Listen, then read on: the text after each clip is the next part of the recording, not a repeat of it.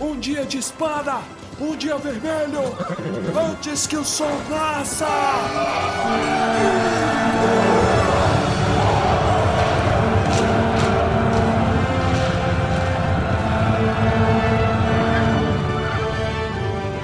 Almares, senhoritos e senhoritas, o meu nome é Pedro. O meu nome hoje ainda é Torres. Oi, gente, muito prazer. Meu nome é Larissa Soares, sou uma das administradoras da página do Senhor dos Anéis, a Sociedade do Anel, e nós estamos no Facebook e no Instagram.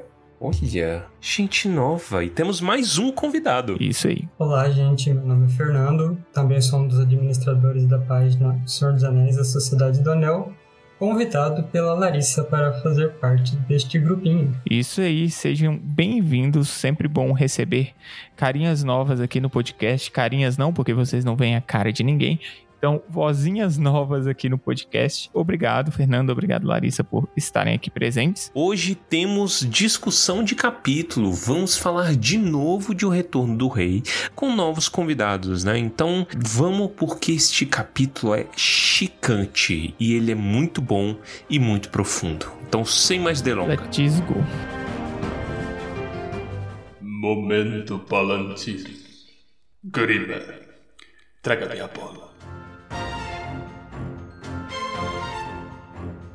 Mas primeiro vamos aqui fazer aquela leitura de e-mails gostosinha. Só que antes, nós temos recadinhos da paróquia. É isso, Torres? É isso. Temos recadinho da paróquia. Então, bom, vocês viram do começo aí, Baessa ainda não tá gravando com a gente. Ele ainda vai ficar um tempo, ele tá se recuperando. A gente conversou com ele recentemente. E aí agora a gente pode é, trazer mais informações, né? O Baessa, ele fez uma cirurgia de apêndice e ele teve umas complicações. Isso foi no mês passado, né? Então ele teve alguns problemas, estava no hospital. Ele ainda tá no hospital, mas ele tá muito melhor e ele já tá se recuperando. Então ele tá tirando essas férias, né? Ele vai ficar aí um tempinho afastado. É, não se preocupem, mas a gente pede, né? Quem for de reza, reze por ele. Quem não for de reza, mande boas vibrações para ele. Né? Good vibes. E é, vamos torcer para que em breve ele esteja conosco, amaciando-nos. Estamos ansiosos pelo retorno dele Ansiosos. também. Baessa, te amo. O outro recado da paróquia, esse também é muito importante, a gente já quer deixar avisado aqui, estamos em meados de agosto e tá se aproximando a série da Amazon e por conta disso o Tumba vai mudar. Ó céus, ó vida, né? Vocês sabem que já tem aí uns um pouco mais de dois anos que a gente tá num esquema quinzenal, né? Em nome da nossa saúde. Nós vamos sacrificar a nossa saúde novamente, ou pelo menos vamos tentar no começo, né? Então o Tumba vai mudar só por um, por um tempinho enquanto a série estiver lançando. Por que isso? Porque a gente vai fazer uma pequena pausa no Retorno do Rei. Não conseguimos terminar o Retorno do Rei antes, mas vai valer muito a pena. Vamos ganhar muita experiência. Nós vamos então voltar para o esquema semanal, Isso aí. pelo menos a princípio. Se a gente não der conta, a gente pede desculpa e volta, né? é o jeito, é a vida, né? Mas a gente vai voltar para o esquema semanal para poder acompanhar os lançamentos da, da Amazon. Então a gente vai fazer análises, né? Que a gente ainda não sabe se vão ser extensas, aprofundadas. Depende do que, que o pessoal prefere, né? Se é mais sucinto, é, para trazer mais gente e dar aquele gostinho de quero mais, né? Boa ou ruim a série, o povo vai querer falar, né? Então faz Isso. bem a gente a gente entrar nessa também. Muito porque, bom, é uma coisa que a gente gosta de fazer, né? Análises. Análises. É isso, gente. É, é o que a gente tem visto e esperado e comentado. E a gente vai fazer isso. Vamos ver, vamos comentar e vamos trazer luz a essas discussões aí. Então é isso, né? O nosso próximo episódio ainda vai ser sobre o retorno do rei, né? Vai ser o gostinho do, do expurgo do condado sem expurgo do condado, mas na, na outra semana a gente já começa falando do Rings of Power, né? Que vai lançar. Vai mudar o dia também, tá, gente? Então é, eu acho que a gente não consegue fazer é, lançar um episódio na segunda-feira, porque a gente tem que digerir, né? Esse negócio de desespero para lançar o episódio logo depois da série não combina com a gente, porque afinal nós temos vida fora do tumba, né? Mas a gente vai é, tentar lançar o mais breve possível depois que o episódio lançar. Belezinha? Belezinha. Estou respondendo por vocês, público. Isso. Avisos dados, então agora vamos para a leitura de e-mails. Então você que quer desfrutar da leitura do capítulo, então dirija-se diretamente para o minuto 19 minutos e 53 segundos do podcast. Vamos ler o primeiro e-mail de Fábio Camargo. Oi, Fábio. E ele diz o seguinte: Olá, tumbaleiros e possível convidado. É, não rolou convidado hoje. Não rolou, eu chamei o Levar Burton, mas ele não aceitou. Sou de Garapuava, interior do Paraná. Descobri esse incrível programa duas semanas atrás e hoje consegui finalizar todos os episódios, o que gera uma tristeza, pois agora é só quinzenal. Olha, ó, já, a notícia já vai pra ele. Já vai pra ele, olha só. Ele continua: Os especiais de Harry Potter, não sou muito fã, ficaram ótimos. Parabéns por esse incrível trabalho. Virei uma testemunha do Tumba e estou espalhando a palavra para todos que tenham a oportunidade. Um grande abraço. PS, faça um especial sobre o quarto membro do grupo, Unai. Meu Deus. Unai, existe interesse da gente contar histórias de Unai? Não, não, não, não. Você vai gravar sem mim? Eu não sei se é material. Não, Pedro, você era o reizinho de. Unai. Eu me recuso. Eu Você me era o recuso. reizinho de Unai, você tem que contar a história. Ah, era. Sempre fui o reizinho de Unai. Deve ser mesmo. que Unai que você bebeu, que não foi o mesmo que o meu, não. Mas ah, eu não sei se o Unai tem história assim. Ah, é, é, vocês têm que pressionar a gente. Se vocês pressionarem a gente com contexto, a gente conta história. Entendeu? Só que Isso, depende se do contexto. com contexto, eu tenho um motivo, mais motivos pra negar. Por exemplo, se um um dia tiver um, um tumba sobre desilusões amorosas, me chamem, que aí eu conto tudo sobre o Nai, entendeu? Todas as desgraças de Unai. Mas como isso nunca vai acontecer, estou aqui Amém. cravando na pedra, então é, coloca contexto aí. É, eu queria pontuar uma coisa, eu go- gostei do, do, do e-mail do Fábio, bem, bem sucinto. É, ele é de Garapuava, ou Guarapuava. Por que, que eu falo Garapuava? Porque eu conheci, no mínimo, umas oito cidades chamadas Garapuava, espalhadas pelo Brasil. E eu Sim, queria entender esse contexto, qual que é a obsessão do brasileiro, do, do brasileiro que dá nome às cidades, de com Garapuava. É que nem a obsessão de goiano por- pela, pelo radical goi, que todas as cidades de- Goi. do Goiás tem goi. Goiânia, Goianésia, Goiandira, Goianápolis. Aposto que existe. Goiás, existe a cidade de Goiás em Goiás. Deve ter Goianápolis, deve ter. Caramba, Goianápolis existe mesmo, rapaz. Aí, ó, viu? Tupi, o que que significa? Vai ter show do Zezé de Camargo em Goianápolis. Olha só, eles já foram em Unai. Mu- Muito bom, inclusive. Voltando, todos os caminhos voltam Não, não é em Goianápolis, não. É em Anápolis, o Google bugou. Goianápolis. Mas deve, deve existir. Se não, tá aí a oportunidade aí. Prefeitos, fundem Go Goia Goianópolis. Ai, meu Deus. E, Vamos e- pro próximo e-mail. E lembrando que o Garapuava dele é do Paraná e eu me recuso a falar outra coisa que seja Garapuava. Então, saudações aos moradores de Garapuava no Paraná e um abraço pro Fábio. Muito obrigado pelo Muito obrigado. O próximo e-mail, intitulado Diretamente da Quarta Sul do Condado Mineiro. Hum, tá, já tá interessante. O e-mail é da Ana Clara Costa Rodrigues. Ela começa: Olá, pessoal.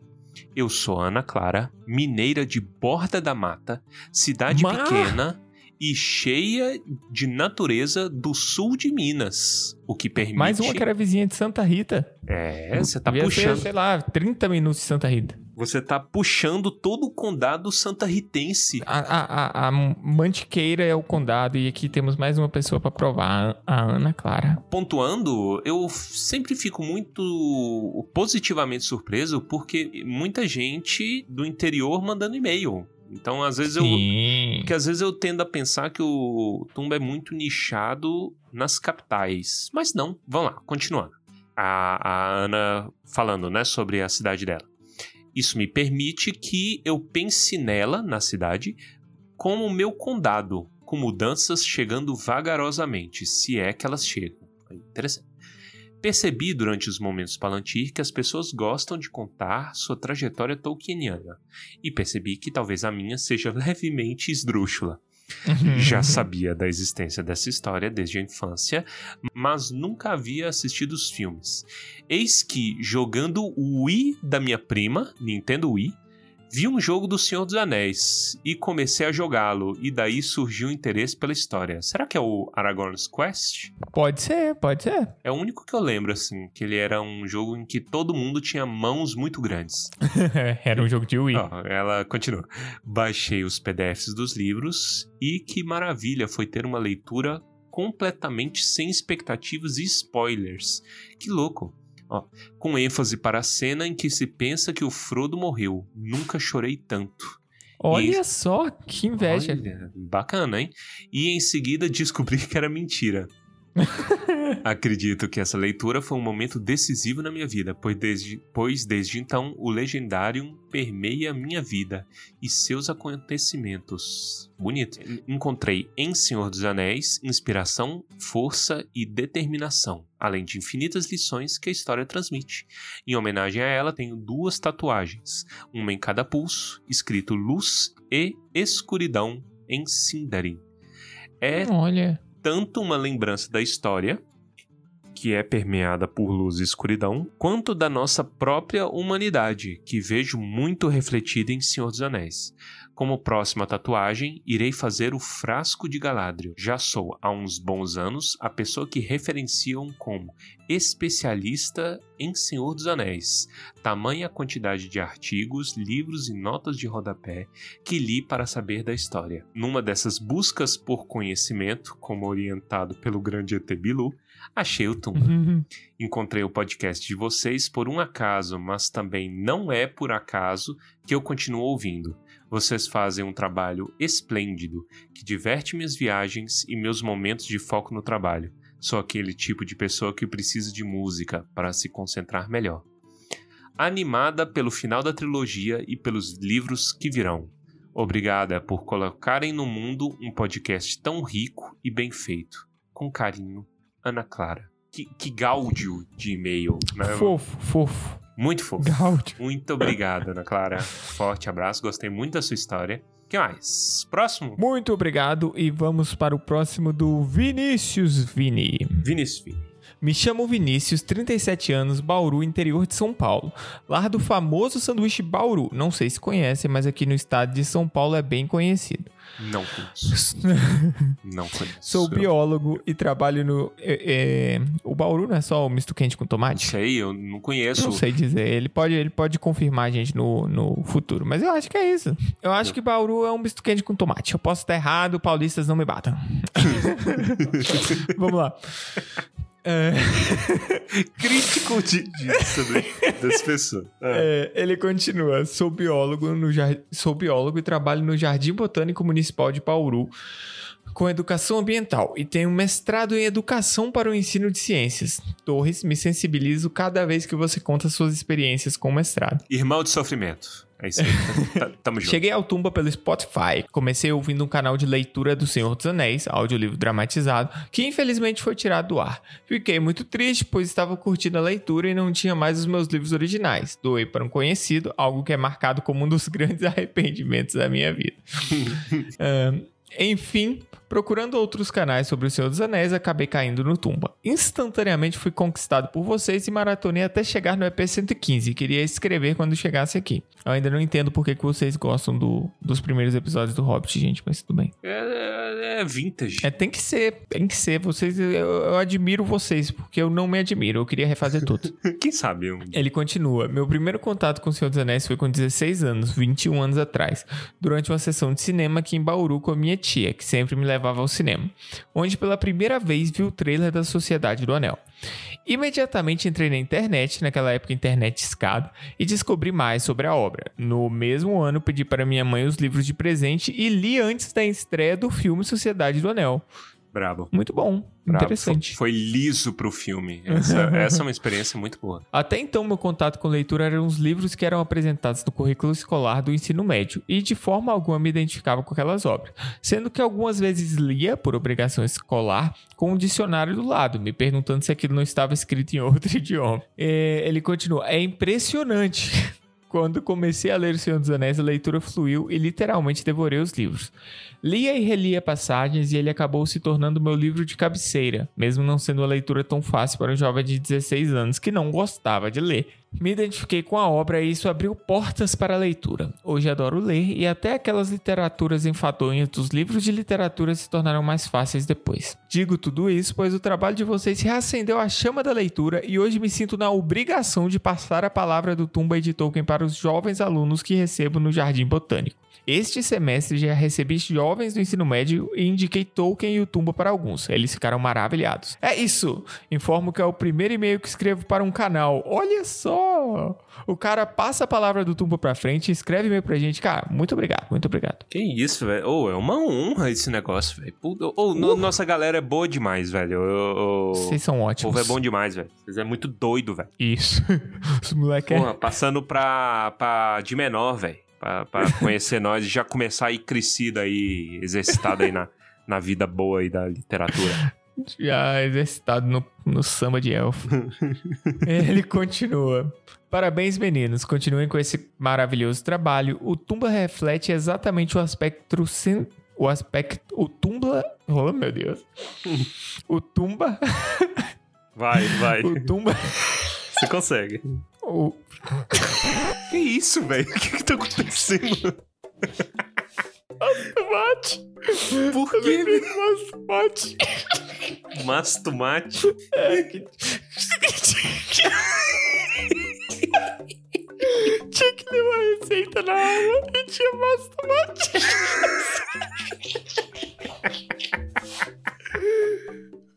Tá. De- Lembra disso? Eu lembro. Eu lembro. Vamos, vamos contar isso aí. Tá. Ó, é, só, pra, só pra efeito aqui, porque o Pedro acabou de ter uma epifania. Quando, quando a gente tava no primeiro ano do ensino médio, o, o Pedro era aluno novo na nossa escola. Aí a gente tinha na, na turma, né? A gente tinha eu e o Arley, que é um amigo nosso, que já gravou aqui um, um episódio com a gente. E aí Uhum. a gente já era é, cachorro velho, né? E aí teve um dia na aula de português que o professor tava falando de receita, e aí o Pedro começou a rir. A gente tava sentado do lado, tipo, eu não conhecia o Pedro ainda. Né? Era colega, aluno novo e tal. E o Pedro começou a dar uma crise de riso quando a professora falou mastomate. Pega o mastomate. Desse jeito aí, ó, que vocês estão vendo. E aí, Todo mundo fala. e aí Todo mundo fala mais tomate. Aí eu percebi isso, entendeu? ele teve essa epifania. E era a professora era idosa de, de português, então ela teve um choque de, de geração ali que ela ficou falando assim: o que, que esses animais estão rindo? E a gente tava perdendo ar, rindo do Pedro rindo. E foi tipo assim, uns 15 minutos da aula, a gente à tarde fazendo a aula de português, que tava chata pra caramba, e ficamos amigos depois disso. Foi esse o dia que nós ficamos amigos. Meu Deus do céu. Desesperado rindo como da primeira vez. Isso há 12 anos atrás. Nossa senhora. Vocês, terem noção. Vai, recuperou? Deixa Aí, ó, eu continuar. Desculpa, O gente. povo queria história de Naí aí, ó. Viu? Aí, tudo, ó. tudo é contexto. Dá um contexto pra gente que eu te dou uma história de Naí à altura. Com a gente se fuder de alguma maneira. Ele continua aqui. O Tumba reflete exatamente o aspecto central da obra de Tolkien, a amizade. Amém. Vídeo Ele que a gente continua. passou aí. Melhoras ao Baessa. Um abraço. PS, em um dos vídeos vocês nomeiam Sauron com vários apelidos. Capeta, demônio, mochila de criança. Uma vez mandei para o Insta do Tumba um vídeo sem palavras para diabo. É sensacional. Vamos aumentar nosso repertório. PPS, no mesmo canal tem 100 palavras para evacuar. Mais sensacional ainda. Ó, é, é, exemplos. Ir pro trono, fazer uma sopa de feijão, expelir a solitária, assinar o divórcio, cortar nhoque, pendurar sucuri, depositar no banco de Boston. É, fica aí a recomendação. E então. é isso então. encerramos nossos e-mails e episódio. Vamos pro episódio? Já vamos, deu, né? Cansei. Vamos pro episódio. A gente tá baqueado, mas vai dar tudo, tudo certo. vamos lá. Capítulo 6 Muitas despedidas. Hoje vamos fazer um pouquinho de introdução aqui aos convidados, porque é gente nova e queremos que vocês, ouvintes, os conheçam também. Então hoje nós temos Larissa e Fernando. Pessoal, apresentem-se para quem por, por, um acaso não conheça vocês entre nossos ouvintes. Quem que vocês são? O que, que vocês fazem? Oi, gente. Então, eu sou a Yavanna. Já estou aí na página há quase uma década então eu acho que você que gosta um pouquinho da mitologia Tolkien já deve ter visto meu nickname aí em algum post, porque ao longo dessa quase década já foram literalmente milhares de posts com esse nome. E eu sou a Yavanna e sempre estive aí. Então, você pode achar a gente como o no Facebook, né? O Senhor dos Anéis da Sociedade do Anel, ou no Instagram, arroba SDA Sociedade. Eu me apresento na página como Dúnada. Meu histórico na página já tem oito anos. Estou lá desde início de 2014, talvez um pouquinho antes. Não, não me recordo totalmente. Meu maior foco é o, o estudo da obra. Eu gosto muito de ler as entrelinhas do que Tolkien escreveu. Tá em casa, tá em casa. A página suas, ela é focada em que exatamente? É uma página antiga. 10 anos é muito tempo de estrada, gente. É, eu acho que a gente é uma das páginas mais antigas aí em atividade ainda, né? Então temos esse diferencial que por mais que agora a série tenha atraído novos fãs, novos seguidores, a nossa página nunca entrou em hiato durante esses 10 anos. Então, as postagens não são sempre diárias, mas pelo menos umas 4, 5 vezes por semana a gente consegue ter um post novo. É, nossa página, apesar de é, ser bastante diversificado em posts, né? Tem, tem memes, tem trechos do livro. É, eu, como eu comentei, eu gosto mais de fazer estudos da obra, colocar algumas peculiaridades, falar sobre o autor mas a gente tem todo tipo de post é, a respeito e a gente mantém um, um certo limite, claro. É, tem brincadeiras que não são bem-vindas e a gente sempre busca manter um ambiente saudável. Importante. Eu tenho uma pergunta, posso desenvolver uma fofoca? Larissa, me explica que história é essa do, do Masterchef, você se importa? Para quem não sabe, a Larissa já, já participou recentemente do Masterchef. Como é que foi isso? Pois é, gente. Também foi uma novidade enorme na minha vida. É, eu posso dizer que eu tenho algumas paixões muito fortes, né? A medicina veterinária e eu divido ela com a culinária, né? Com a gastronomia e com o universo Tolkien. E, assim, eu cozinho também há mais de uma década. Eu sempre fui uma pessoa muito curiosa. E não sei, sabe? Depois da pandemia, a gente vê que a nossa vida às vezes vira de cabeça para baixo, que algumas coisas não fazem muito sentido. Você fica um pouco sem rumo, para ser bem sincera. E acabei me inscrevendo pro Masterchef para participar do programa e acabei entrando. O que eu não esperava foi a minha primeira inscrição eu realmente enviei um vídeo sem nenhuma expectativa. Tem alguns amigos meus lá dentro, né, que tentaram sete vezes até entrar. Então, realmente foi uma surpresa quando eu anunciei para todo mundo e quando realmente eu consegui entrar. Mas fui para dentro do Masterchef, sempre levando meu um anel. Era para levar a palavra de Tolkien para frente, tá vendo? Exatamente. Na verdade, muitas pessoas é, me reconheceram. Olha, infiltrada, levando Tolkien pra cozinha. Muito bom. Hobbit em essência. Exatamente. E muita gente me reconheceu, né? Como a Yavanna e tal. Então foi muito legal as pessoas terem essa conexão porque eu recebi muitas mensagens, gente, nossa, já te segui há muito tempo pelos seus anéis, eu nem acredito que eu pude realmente te ver, ver como que é, seu estilo, é como se a gente se conhecesse, fôssemos amigos, assim. Então, é bem legal. O próprio pessoal da minha página, a gente não se conhece, né, pessoalmente. Então, acho que eles puderam me conhecer um pouquinho mais. a surpresa, né, de, de por exemplo, a, a, gente conhecia vocês, a gente via pelo, pelos stories, né, principalmente no Instagram, aí de repente vê, tá vendo o Masterchef assim, uai. Essa aí eu conheço. Quando eu entrei, né, eu até postei na página com autorização de todo mundo, porque era fuga de tema, né, e assim, o pessoal ficou incrédulo, porque muita gente viu na minha página do Instagram, pessoal, e realmente não acreditava. Tava muita gente achando que era fake, que eu tinha inventado. Não, gente, eu realmente entrei. Tô nessa aventura. Mas a minha aventura não durou muito lá dentro, mas assim, foi uma coisa para se guardar para a vida inteira.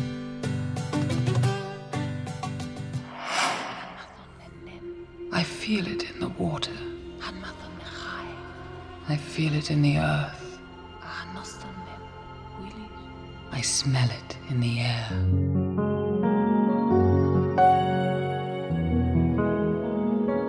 Vamos agora falar de mais um dos 10 mil capítulos de encerramento de O Senhor dos Anéis. Esse é um capítulo que fecha muitos arcos, e isso é muito legal, e muita gente que a gente leva no coração aparece de volta ou seja, Barbárvore, porque eu levo ele no coração. Já nesse começo tem aquela discussão, que é até o que eu e os meninos estavam fazendo brincadeira no, no capítulo passado, o Frodo, pela duzentésima, milésima, segunda vez, vai lá, pelo amor de Deus, cara, me deixa embora. Tô te pedindo, na humildade. E o Aragorn fala pra ele: beleza, daqui uns dias a gente vai. Sete dias. É, já está tudo preparado. Que eu sei que você ia pedir, seu chato. então, eu preparei e a gente tá indo. É maravilhoso, porque é nessa. É, o, é essa cavalgada que gera o conteúdo, né? Eu posso já começar fazendo minha única unidade de crítica a Arwen do, do livro todo? A Arwen é um pouquinho desalmada, eu acho. Eu acho que ela é um pouquinho muito desalmada. Por quê? Eu não conheço seus motivos, mas já concordo. Olha aí, olha, olha só. Então venha comigo. Por quê? Porque a, a, primeira vez que ela abre a boca, praticamente, nesse livro, certamente, mas de, acho que no Senhor dos Anéis ela fala também, né? No livro do, do Sociedade do Anel. Mas nesse momento, ela abre a boca e a primeira coisa que ela faz é botar um estresse pós-traumático no Frodo. Porque o Frodo já destruiu o anel. Acabou. E ela continua chamando. Então, é, surpreende-se com isso, portador? De uma maneira meio fria, né? Surpreende-se com isso, portador do anel? É assim. Exatamente o que eu falei. Quando eu li, falei, meu filho, supera. É, caramba, bicho, o que, que, que eu te fiz, velho? Eu não fiz nada para você, minha filha, entendeu? Os elfos não e sabem aí... perdoar. É muitos anos de vida. Eles acham que perdoar pode durar 200, 300 anos, que é uma idade boa de perdão. Isso, isso é algo interessante. Eu não sei se já teve essa discussão em algum momento e eu simplesmente perdi. Mas o conceito de perdão dos elfos, o conceito de perdão como a gente conhece, é algo muito humano, né? Porque o humano ele tem tempo.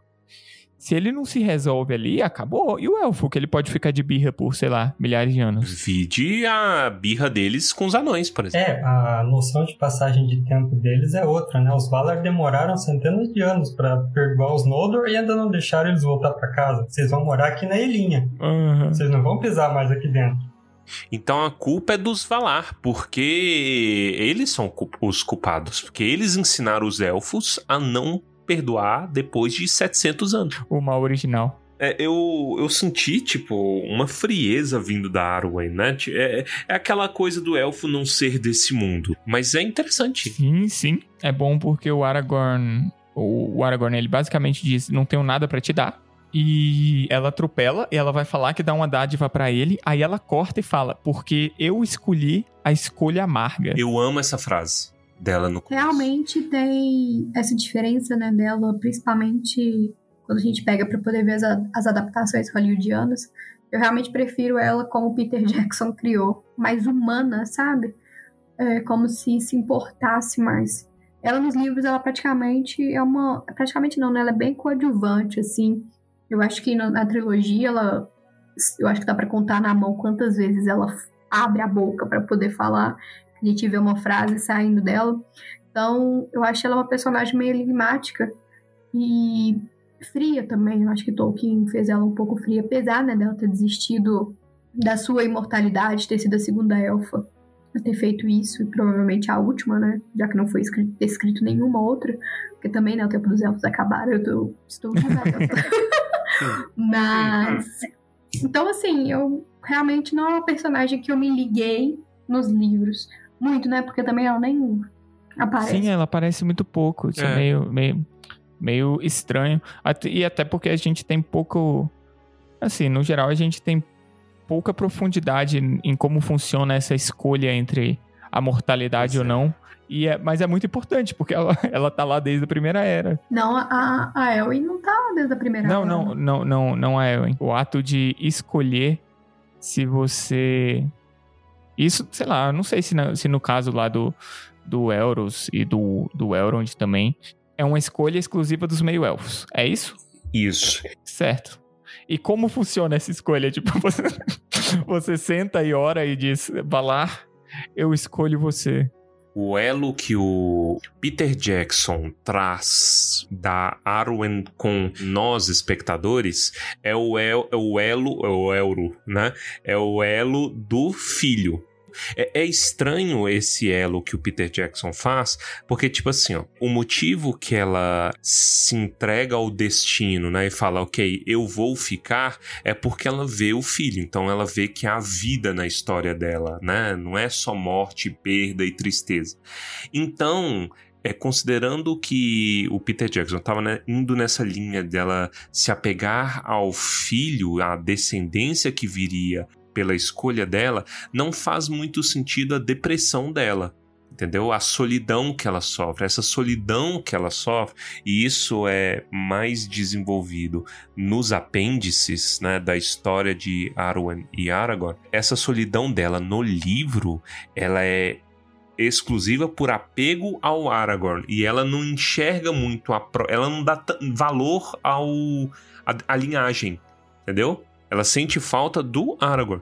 E aí, uma coisa que eu fiquei intrigado por muito tempo, que era dessa coisa que a Arwen ela viveria para sempre. Isso também o Peter Jackson não aborda muito bem no filme, que é qual?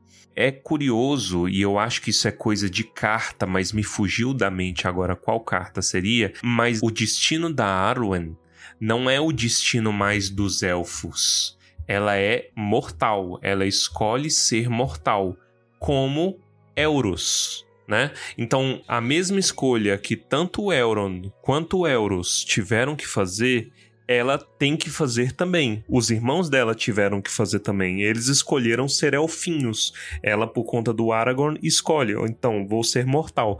Mas ela também tem a longevidade do Euros. O Euros vive eu não lembro se é 500 ou é 800 anos, não sei, mas ele vive muito tempo. Então, ela é humana, só que ela é longeva pra caramba. Então existe esse agravante aí na história dela. Na, na verdade, o Tolkien ele trabalhou essa questão da escolha nesse livro que foi lançado recentemente, A Natureza da Terra-média. Como que ele fez o cálculo? Os Dúnedain, na época do Aragorn, eles tinham uma expectativa de vida muito mais reduzida do que aqueles Númenóreanos dos primeiros séculos de Númenor. Então, a expectativa de vida do Aragorn era de 234 anos, pelo cálculo que Tolkien desenvolveu. Ele escolhe viver até os 210 antes que a velhice comece a debilitar os seus movimentos, antes que ele é, comece a sentir a velhice. Então, a Arwen, ela nasceu nos primeiros anos da Terceira Era. Então, teoricamente, ela tinha mais de dois mil anos quando morreu, mas para o cálculo élfico é diferente. Eles atingem a maioridade, se eu me lembro bem, depois de 72 anos na contagem de tempo dos homens, mas ela ainda teria em torno de 24 anos. E essa aparência de 24 anos é quase perpétua, então, desde o início da Terceira Era até o ano 3000 e pouco, que foi quando ela se casou com o Aragorn, ela ainda teria essa mesma aparência.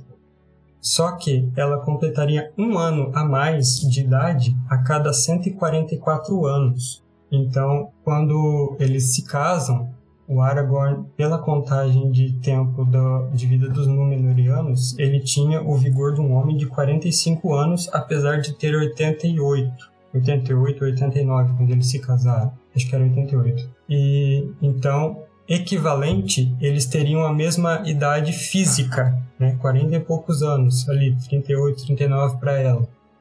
E a partir do momento que ela fez a escolha de se casar com ele, ela adquire a expectativa de, do povo dele, expectativa de vida do povo dele, e passa a envelhecer na mesma taxa dele. Então, quando ele morreu, ela também estava perto de atingir a sua expectativa de vida mortal. Então, apesar de todo o sofrimento, o sofrimento foi curto e isso já era esperado ali. Aí eu só tenho uma pergunta. Ela seria, por, por conta da escolha, né? A metafísica, né? Ela teria uma longevidade de Gondoriano, da galera que vive muito, mas vive menos, ou ela teria um reset, tal qual Euros, entendeu? Já eh, de, como, como, se fosse recém saída, Númenoriana recém saída do forno. Entende? Sim, ela pegaria a expectativa de vida do cônjuge. Então, o Aragorn, por ele ser de uma linhagem Númenoriana mais pura, que se preservou mais do que em Gondor, então a expectativa de vida dela seria maior do que a dos Gondorianos. Mas ainda assim a do Aragorn é menor do que a do, dos Númenóreanos, lá, o Elros, propriamente dito. Mas de qualquer forma, re responde. Sim, Elros, Elros foi o rei que mais viveu, né? Essa questão da, da escolha dela de ter um destino mortal mesmo e não, sei lá, ser uma elfa que só perdeu os barcos. É, é fato isso, então, né? Ela realmente é uma humana, só que, né, perdeu tudo, morando Sim. de aluguel. Tanto é que o, o filho deles é, já não teria mais essa chance de escolha, como se o sangue élfico dela tivesse se apagado. É, entendi. Interessante. Sim, Gosto muito disso. doido isso. Interessante e trágico, né? Porque e, e volta de novo para a frase dela. A minha escolha é a de Luthien e eu escolhi tanto doce quanto amargo. Eu gosto muito disso. Quando você olha para a história de Luthien, né? E aqui só fazendo um eco, um, um paralelo com essa história, porque é, é, bom lembrar as coisas. Eu mesmo não lembrava, eu fui pesquisar algumas coisas porque tem muito tempo que eu li a balada de, de Leithian, né?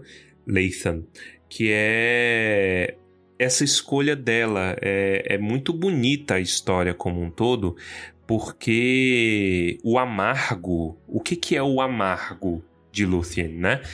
É largar tudo, né? Então ela larga os pais, ela larga a beleza, a vida, a imortalidade, tudo que é mais lindo élfico, e você tem que lembrar que para elfo, elfo é muito elfocêntrico né? Então, elfo é tudo que é bonito é élfico, tudo que é belo é élfico. O Silmarillion é um drama, é uma mitologia exclusivamente élfica. Então é lógico que ali vai ser pintado como: oh meu Deus, isso é uma perda enorme. Por quê? Porque é, um bem tremendo, uma joia dos elfos, passou para a mão de um macaco para a mão do Beren, que era um ninguém para os elfos, né? O Beren ele tinha muito valor, mas ele é um ninguém, ele é um, uma formiga, um inseto. E a moral da, da história de Beren Lúthien, ela é muito bonita e todos os personagens no Senhor dos Anéis valorizam muito ela, porque justamente ela é, é ela transcende quando ela sacrifica as coisas eternas pelo bem do outro, pelo bem do amor puro, o amor sem a urna eletrônica e essas outras coisas aqui, temas do Tumba. Né? Eu gosto muito. Eu, eu tinha esquecido tanto que era bonita a história do, da Beren, do Beren e Luffy. Exatamente. E isso é uma coisa tão absurda quando a gente olha o, Silmarillion. Lá naquele tempo, que absurdo um, uma elfa se apaixonar por um homem. Que a primeira atitude que o pai dela teve foi mandar o, o cara pro suicídio. Sim. Otário, né? O Thingol, eu acho que é o cara mais otário de todo, todo legendário, é, o, é, o, é ele. Pois é, mas a gente tinha comentado, o Elrond fez a mesma coisa. Ele virou pro Aragorn e falou, vai lá e pega seu trono de volta, depois eu deixo. Fez. Mas pelo menos o Elrond não foi hipócrita, porque o Elrond casou com uma elfa. O, o safadinho lá do Tingle casou com, com o interracial lá com a Melian, entendeu? Ele pode, mas a filha não. Arrombado. Mas eu, eu acho que é, é complicado, na verdade, é diferente. É porque os elfos não sabem o que é a perda, né? Então é óbvio que ele ia mandar o homem fazer o impossível, porque Fingon ele nunca tinha sentido perda. E ele iria sacrificar a sua filha, que era tida como a mais bela e imortal. Então, não foi porque ele foi egoísta, foi porque ele sabia que se ele voltasse, além dele ser digno, ele iria perder a filha. Porque Isso, que é o que 200, aconteceu, né? 300 anos para um elfo não é nada. Mas saber que esse nada é o tempo que a filha dele tem de vida, isso é muito doloroso. O elfo não sabe direito, né? Antes das guerras, o que é a dor do luto, ele não sabe vivenciar isso. E a gente vê muito isso é, quando Legolas vê o luto pela primeira vez, né? Quando ele vê a morte de Gandalf, ele não sabe como reagir, ele não sabe o que é a perda, o que significa nunca mais ver alguém. Então ele fica extremamente confuso, não sabe o que se faz, justamente por conta disso, porque os elfos temem o desconhecido. Então é justamente por isso eles não sabem o que vai acontecer. E mesmo se a filha dele morresse, o que aconteceu, Lutinha morreu, obviamente, ela não foi para se encontrar com ele. Então não seria só mandar ele fazer o impossível. O pai sabia que a partir daquele momento ele nunca mais, vida ou morte, veria a filha. Então, óbvio que é uma escolha difícil e uma escolha extremamente egoísta. Eu teria feito a mesma coisa. Olha só, Exatamente. a vida Essa é- eterna é, é uma faca de dois legumes. É uma benção e uma maldição. Mas assim, no final dessa discussão toda, ela dá o presente de fato, né? Que é o lugar dela. O ticket. O ticket na viagem para o oeste.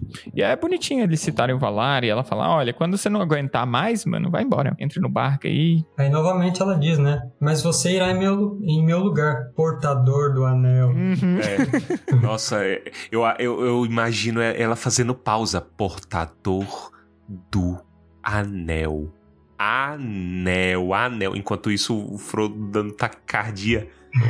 E a partir daí a gente tem a sequência de personagens aparecendo e é divertidinho. O Gimli aparece, o Elmer aparece.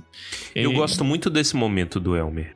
Por quê? Porque é engraçado, velho. É do nada. Os caras. falando- O, o Elmer, ó. então eu, eu vi a Galadriel e. Hoje, às 15 para 7, eu vou emitir uma opinião. né? 15 para 7. Às 15 para 7, é, mas, ó, qual é a opinião? Então, a Não me opinião é. surpreende, não. Olhei pra ela, não é, grande coisa, não. As- É assim, ó, ó, ela é bonita mesmo. Aí o, o Gimli dá uma sorrisinha. Ah, beleza, obrigado, né? É, mas a, a Arwen é mais. Aí eu, porra, então eu vou ter que pegar meu machado. A tranquilidade é, é muito engraçado. Simplesmente as aspas do Gimli. Bom, então terei que pegar meu machado. É. Ai, muito bom, velho. É bem legal. Bem divertido essas pequenas. é- é- esse tom mais leve aos poucos agora aqui, né? Não tem uma sombra tentando comer o mundo inteiro. E a- ainda assim, há melancolia nessas coisas. O tempo todo nesse capítulo, né? Muitas despedidas, é o tempo todo despedindo-se e ameaçando despedidas maiores. Aqui, no caso, é o Gimli falando: olha, e eu gosto muito dessa frase. Você escolheu a tarde, estrela vespertina, né? Mas meu amor destina-se amanhã, Galadriel. E o meu coração pressente que logo ela vai desaparecer para sempre. É, Gosto tudo- muito disso. Tudo meio triste, porque no fim das contas o que vai acontecer em seguida é o enterro do Telden, né? O enterro, entre aspas, a, a homenagem, todo aquele evento Telden, o tombado. O que eu acho bonito é, a respeito do Gimli é que ele tem uma certa tristeza, né? Porque ele pressente que ele nunca mais vai ver a Galadriel. E, e, ele acaba partindo com o Legolas depois para o oeste justamente para isso, para poder revê-lo. Eles foram os últimos, né? A partirem para o oeste. E eu acho engraçado porque é, de novo você nota a diferença entre as raças. Se fosse um elfo no lugar do Gimli, né, se despedindo de alguém que eu, de quem eu gosto muito, ia ser um choreiro inacreditável. Ia ser baladas e baladas e baladas e depressão, morte horrível. O Gimli, ele fica triste, obviamente, né? Tipo assim, ele existe o pesar, né? Porque não tem nada mais humano do que o pesar, mas ele ele não fica naquilo, ele parte para próximo, assim. Então, bora pra viagem, vamos ver caverna agora, caverna, caverna para afogar as mágoas, porque ele afoga as mágoas batendo a cabeça na pedra, entendeu? Mas eu acho que é não é bem assim essa questão de que foi tipo assim super rápido. Eu acho que é uma questão de é como se um mortal tivesse realmente, né, vendo uma deusa de não saber se comportar e saber também que a distância entre eles é muito grande. Então, a mesma coisa de você falar que vai ver Jesus Cristo, você vai ficar tipo assim, valeu por ter me visto aí, valeuzão, um dia a gente se vê. Então, pra mim, eu acho que essa parte muito bonita, justamente por conta da inocência e do respeito que ele tem, né, pela senhora Galadriel. Então, eu acho que foi mais nesse sentido. É, eu, eu, concordo. E, e, existe o peso também, não apenas da Galadriel enquanto pessoa, mas sobre o que ela representa. E isso vai ser reforçado muito belamente, né? Lindamente reforçado e maldosamente reforçado também pelo Saruman lá na frente, né? Porque o desaparecimento dela é a morte de muita coisa bonita. Lorien como um todo, né? E aí o, o capítulo todo é muito melancólico, muito agridoce. É, até mesmo porque a Galadriel foi uma safada, né? No início, ela realmente ela era complicada. A gente vai ver isso nessa série que tá vindo. Então, ela realmente queria um reino para ela, né?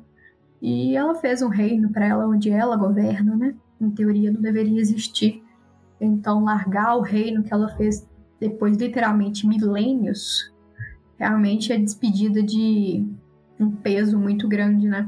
Na Terra-média. Então muita coisa acabou deixando de existir depois que ela foi embora. Eu fico imaginando ela de férias, tomando um suquinho. com o Celeborn. Aí do nada chega o um navio, desce o Gimli com três fios de cabelo na mão, o Celeborn do lado. Não acredito que esse moleque veio, velho. Até aqui, nem aqui eu tenho paz, velho. Não, e é literal. Não é pra sempre, né? Mas é por um bom tempo, né? Sabe, é, aproveitando que você lembrou-se do homem mais esquecido da Terra-média, que é Celeborn, tem uma coisa esquisita da história dos dois que. Isso, e isso eu tenho quase certeza que é contos inacabados, mas posso estar enganado, pode ser de alguma carta, não sei. Que o Celeborn fica quando ela vai. Ele continua aqui. Ele é um dos últimos a ir embora. Exatamente. Tipo, ah, eu não lembrava disso. É, é, é, meio, é meio triste. Porque só quem vai realmente são os portadores. Os, os elfos portadores, né? Galadriel e Elrond. O Celeborn fica. Foda-se você, irmão. Entendeu? Ele fica por um tempo os filhos do Elrond também ficam para trás e eles vão juntos. Exato, eu só não lembro quando, eu acho que eles vão depois que o Aragorn morre, mas é, é um dos últimos meses, eles vão no 49 do segundo tempo. Quer dizer, nem quando as coisas dão bom, o Celeborn é lembrado. É, ele é bem um personagem que não faz diferença nenhuma pra É verdade. Viu? Eu tô dizendo. Não, é que basicamente Celeborn e a Galadriel se despediram, ó, daqui 100 anos a gente se vê de novo, tchau. É uma passagem de tempo muito curta. Pra eles é um piscar de olhos. É, semana que vem. É, mas sabe, a impressão que eu tenho, obviamente, que não é, né? Porque isso não existe nos elfos. Mas sabe aqueles casamentos arranjados? Que, tipo assim, duas famílias poderosas precisam se casar? Então, foi eles. Eu nunca consegui ver nenhuma, obviamente, né? Que não é igual humano, mas zero química entre o casal. Desperdício. Você, você tem alguma dúvida disso? É, a gente não vê um, um, desenvolvimento nesse amor dos dois, né? É uma coisa muito subjetiva. Uhum. Parece algo muito prático mesmo. Estão até pintando da Galadriel ser, ter uma fé aí na série da Amazon. Olha, eu falei isso aí na live do Tolkienista. Um pessoal viu, a, a Cris printou e eu falei: me cobrem, tá? Se a Galadriel tiver alguma of- afé lá com o Halbrand, é um boy magia lá que, não sei lá, parece de Rohan, não sei qual rolê, personagem inventado. Se ela tiver algum rolê com esse cara, eu estarei 15 para 7 lá na, na porta da Amazon Studios. Eu vou quebrar a Amazon Studios todinho. Já tá a ameaça aqui, porque isso não se fazer. faz. É, é É um simples. desrespeito a Celeborn. Ele viu a Galadriel, Quem? Quem viu? o Albert aí, A Junai? Halbrand? ele vai ver a Galadriel. Então, se ele vai ver a Galadriel, ele vai se apaixonar pela Galadriel, cara. Ah, não, É velho, mas aí é repetição de Gimli. Gimli é especial por um motivo. Aí, ó. aí- Ele, ele pode se apaixonar por quem ele quiser, mas não vai mexer com a Galápagos. Ela tá muito acima de você. É, que isso? Galadriel não, galera. Galadriel não.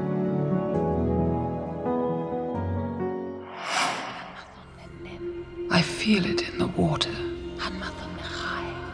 I feel it in the earth. I smell it in the air.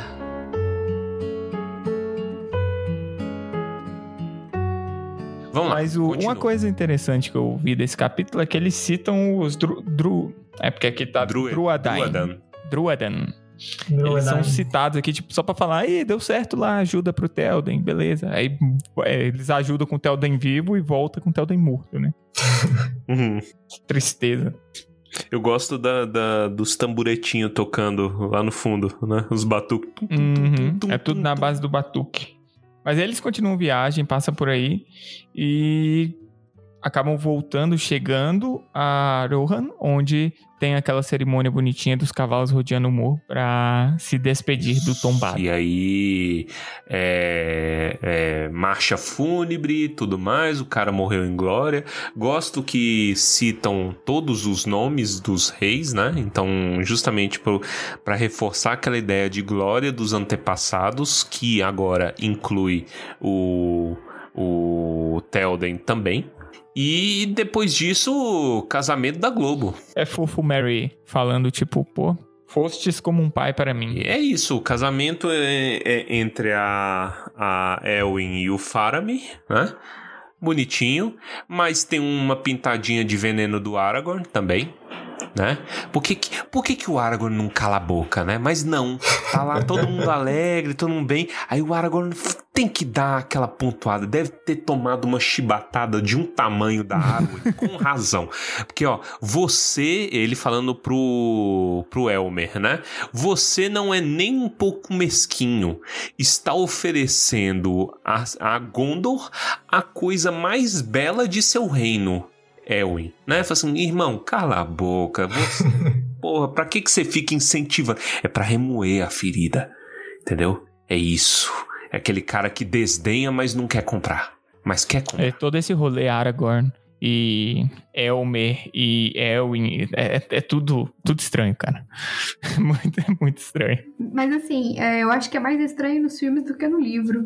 Não sei se vocês acham. Eu acho que, tipo. Ah, eu- então, eu tinha essa sensação, mas eu acho que o último capítulo, tipo, o, o- todo mundo aqui achou super fofo, mas eu, eu ainda tava achando estranho esse negócio dela ser obcecada por ele, sabe? De um jeito que, sei lá, beiro doentio. pelo Aragorn. Pelo Aragorn. Ah, Isso. não é, mas- Teve todo, um, Sim.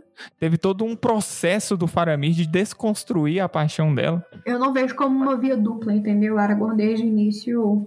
cortou. Sim, sim, isso é verdade. É, Ele é bem curto e grosso. Perceba que a paixão dela já não existe há muito tempo. Mesmo quando ela tá na, na- nas casas de cura lá, morrendo, derretendo em febre, essas coisas, o problema dela já é outro, é depressão. Não depressão assim, mas é- ela tem um sintoma depressivo muito forte a ponto dela querer jogar a vida dela fora. E já não é mais sobre o Aragorn. Né? Na, na verdade, se a gente quer ser justo, nunca foi sobre o Aragorn. Sempre foi sobre Glória. Sobre o poder Entendeu? que ele representa mais do que Exatamente. quem ele Glória. é. Entendeu? É Xuxa. Não existe homem no Brasil pra mim. É a. É a. Elwin. Não tem. Se é o Aragorn, não é ninguém. Então, acabou. E é todo aquele rolê do capitão. Do, do soldado, né? A, o, a admiração dela é como um soldado olhando pro seu capitão. Então, já não era sobre ele já há algum tempo. Então, querendo ou não, até que não foi tanta remoída assim não, da parte do Aragorn. Mas foi um pouquinho sim, porque ele é safado. É. Eu acho que também tem muito a ver sobre futuro também, né? Sobre e? E agora? O que que acontece? Exatamente, em relação o Aragorn em relação ao Elmer. A construção que o, o Tolkien faz em cima do Aragorn às vezes me confunde, porque às vezes ele trata o Elmer como se eles fossem irmãos. Uhum. E às vezes ele fala umas coisas assim, tão nada a ver, é, você fica.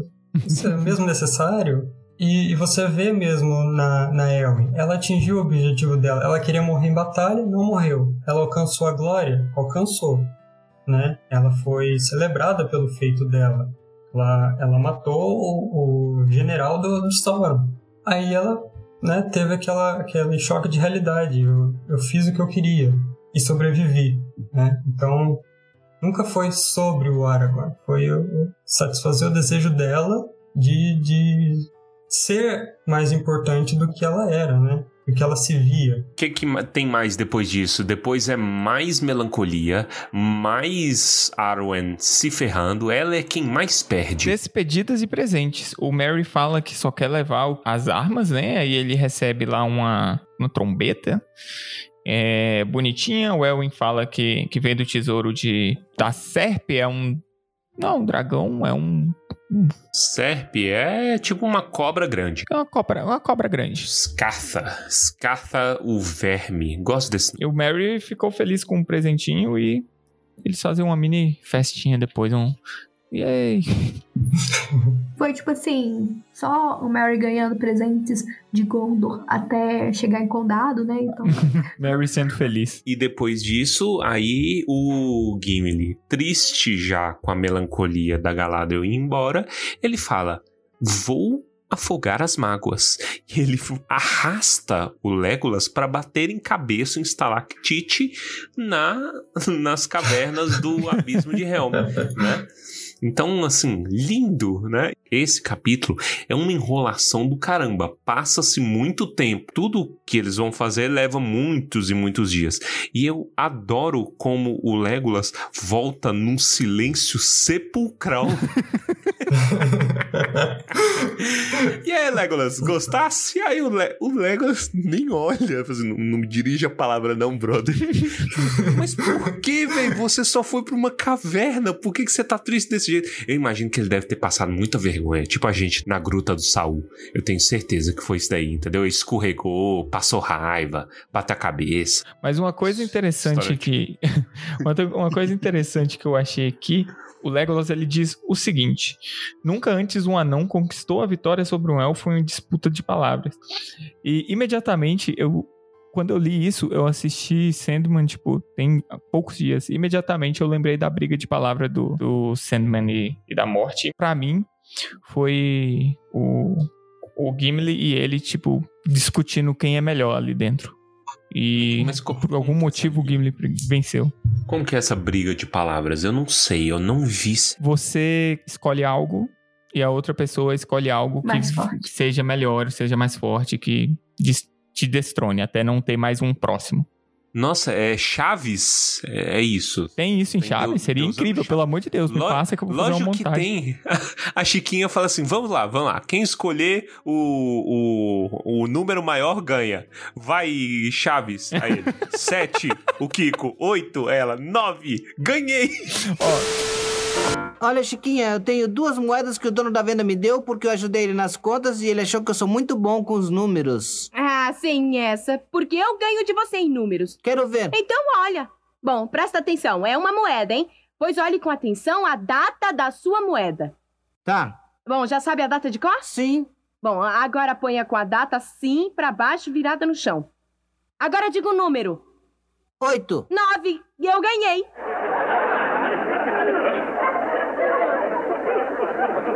Kiko, Kiko. Vem cá. que foi, Chavigo? Você tem uma moeda? Claro que eu tenho moedas porque minha mãezinha sempre me dá. Então eu vou apostar com você uma moeda pra você ver como sou melhor que você com os números. Fique sabendo que isso é mentira. Então, Kiko, vai, olha bem a data da sua moeda. A data da moeda. Ah, aqui está. Agora põe aqui com a data pra baixo. A data pra baixo. Aí, É, o que for melhor com os números ganha as duas moedas. tudo bem. Diga um número.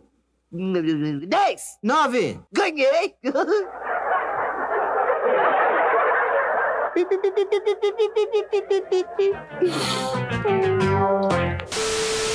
Eu, eu, eu falei isso, é morte, chato. mas na verdade a luta é entre o Sandman e o Lucifer, tá? Só. É, e a Lucifer. É isso. Foi bem interessante.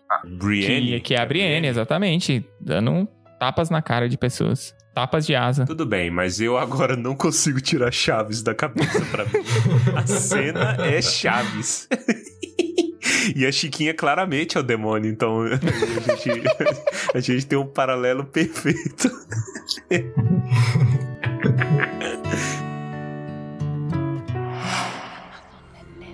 I feel it in the water. I feel it in the earth. Smell it in the air. Eles continuam viagem, continuam viagem. E aí o próximo player agora é Fangorn. E aí o, o Legolas já ameaça, né? Vamos pra Fangorn que lá nós vamos. A gente vai acertar a contagem. Vai ficar sem falar um mês depois de ver a floresta. Essa parte é muito interessante. Eu gosto muito dessa parte como um todo. De Fangorn pra frente. O capítulo todo é muito bom, mas me interessa muito essa parte. Por qual motivo em específico? Porque, primeiro, a cafonice, né? Bem-vindo ao Jardinárvore de Ortanque. É uma cafonice do caramba, né? Típico de Barbárvore. Segundo, porque o Barbárvore é sempre um personagem muito bom e muito bem-vindo, né? E o lugar ele já está mudado. Então ele já fala da degeneração do Saruman. O Saruman é um dos meus personagens preferidos. Eu acho ele muito complexo e talvez o personagem que mais conversa com a atualidade, né? O homem científico e mesquinho da- dos dias atuais. Então essa degeneração do Saruman, né? A ponto dele virar um mendigo, né? Como ele fala, apesar do mendigo também ser colocado ali como o língua de cobra, eu, eu gosto muito. E ainda assim o Saruman sai com um animal que só resta uma única presa, né? Que é a voz. E ele continua sendo um desgraçado com, com relação a isso, porque ele dá um jeito de ferrar com a vida de todo mundo com palavras arrombadas. Mas no que se trata, no que diz respeito ao Barbárvore, eu gosto muito da, da, da interação dele com o Gandalf, né? Como um todo. Que, que o Gandalf fala assim: irmão, você tá até agora falando que ele estava, fazia, foi. Ele morreu? O Barbárvore, não, eu deixei ele embora. Por minha espontânea vontade. Porque eu quis, aí o Gandalf, aham, foi você. aham." Caiu no papinho, rapaz, do malandro. O que eu gosto dessa, desse trecho, pela passagem de Vortank, é que você tem uma noção do quão velho eles são, né? O, o Barbárvore e o Gandalf. Eles falam assim como se recordassem de coisas lá para trás.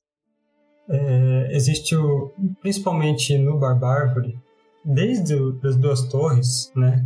quando ele é introduzido, você sente que ele tem uma saudade de um tempo que ele sabe que não vai voltar.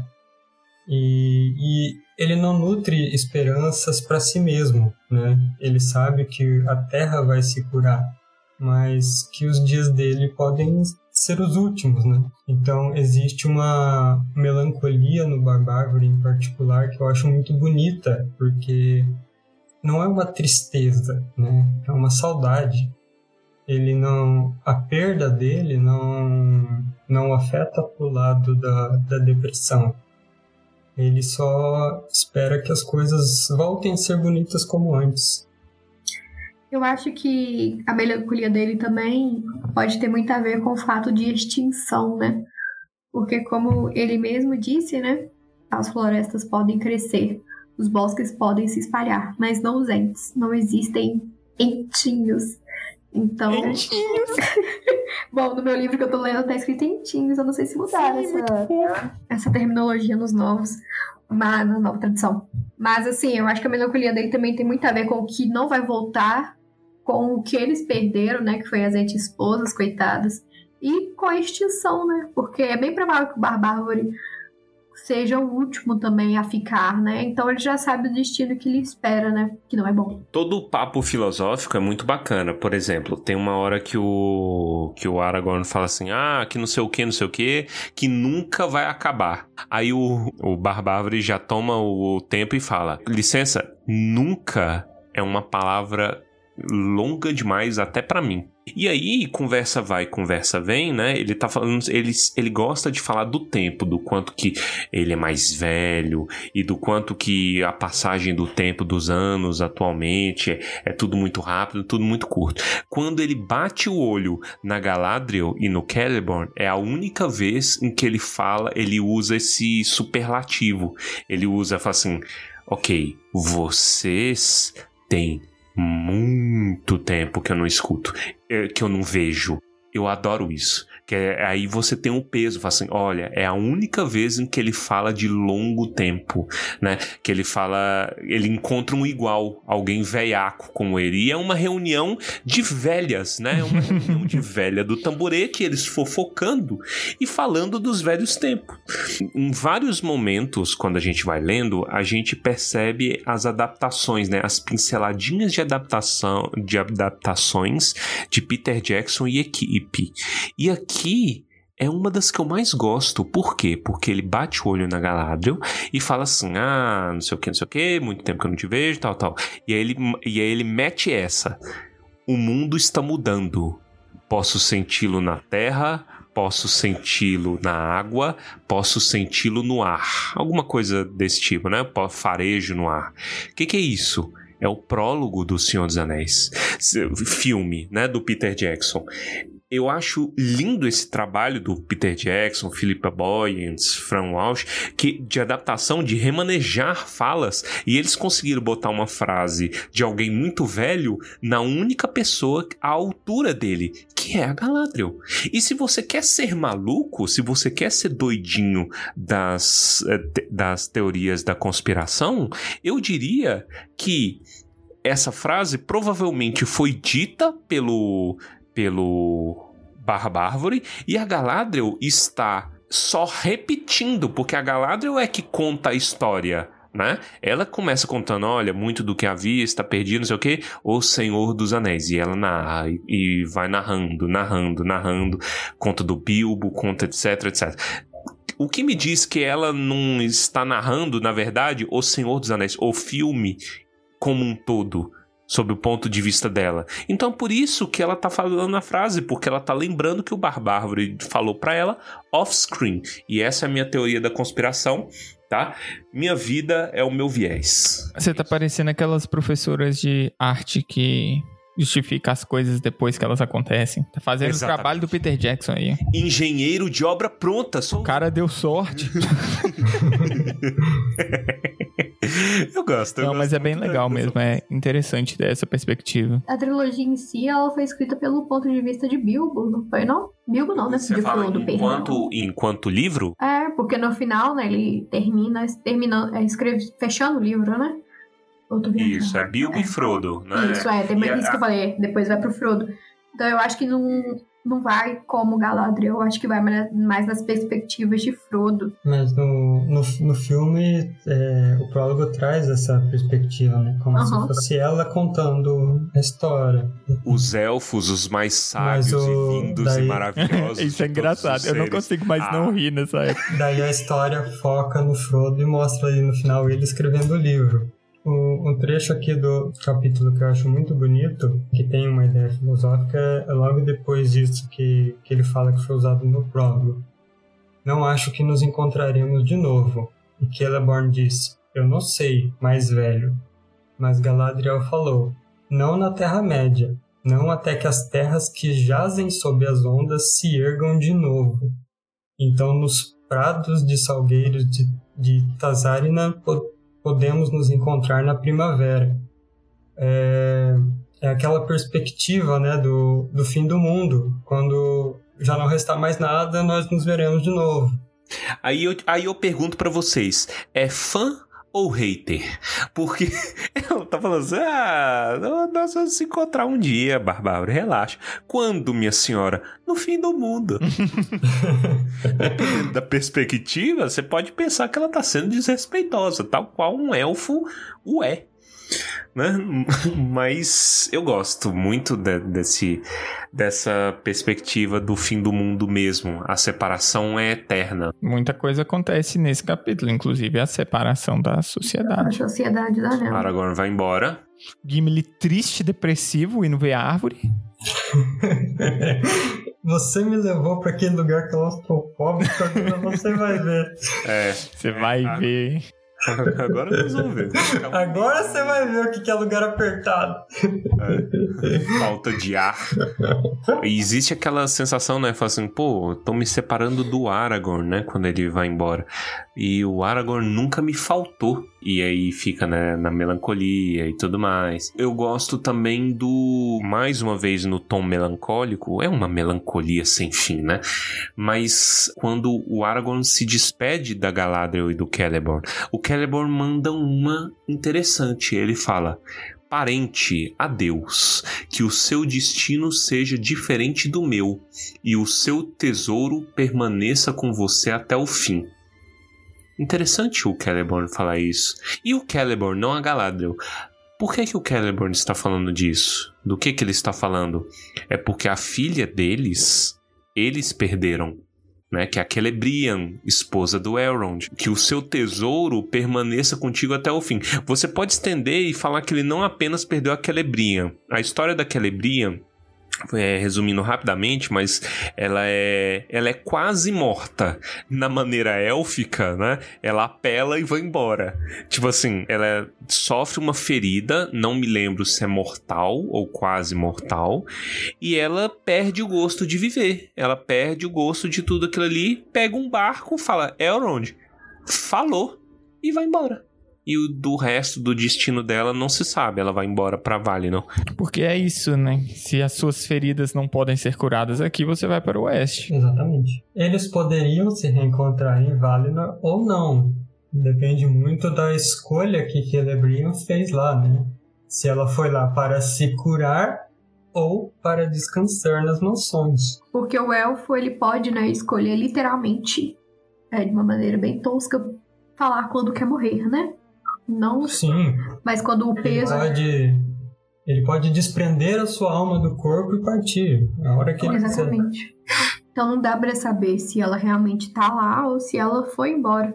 A partir do momento em que o peso do mundo fica muito forte, com o passar dos milênios em cima do elfo ou da elfa, ela acaba se desprendendo e parte, né?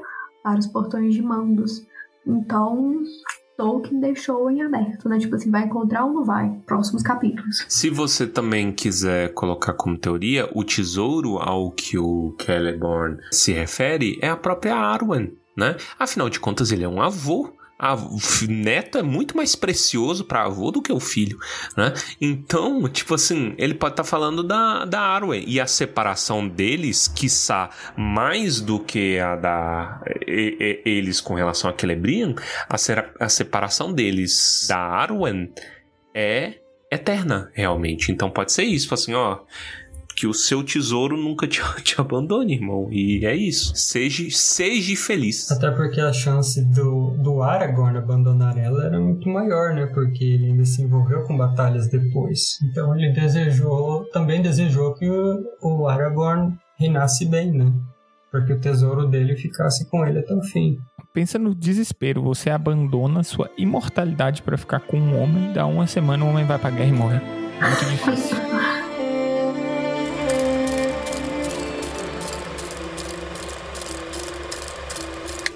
Bem-vindos ao Jardim Árvore de Ordank. Eu sabia que vocês deviam chegar, mas estava trabalhando lá em cima no vale. Ainda há muito por fazer. Mas vocês não ficaram ociosos lá no sul e no leste, pelo que eu ouvi dizer. E tudo o que eu ouvi é bom. Muito bom. Então Barbárvore louvou todos os feitos deles, dos quais parecia ter pleno conhecimento. Quando finalmente terminou, olhou longamente para Gandalf. Hum, bem, agora vamos. Você se mostrou o mais poderoso e todos os seus trabalhos foram bem-sucedidos. Agora, aonde estaria indo agora? E por que veio até aqui? Para ver como vai o seu trabalho, meu amigo, e para agradecer-lhe por toda a ajuda em tudo que foi realizado. Hum, bem, isso é justo, pois com certeza os entes fizeram sua parte. E não apenas tomando conta daquele.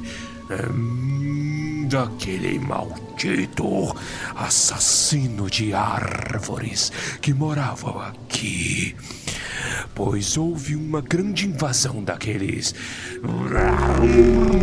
daqueles.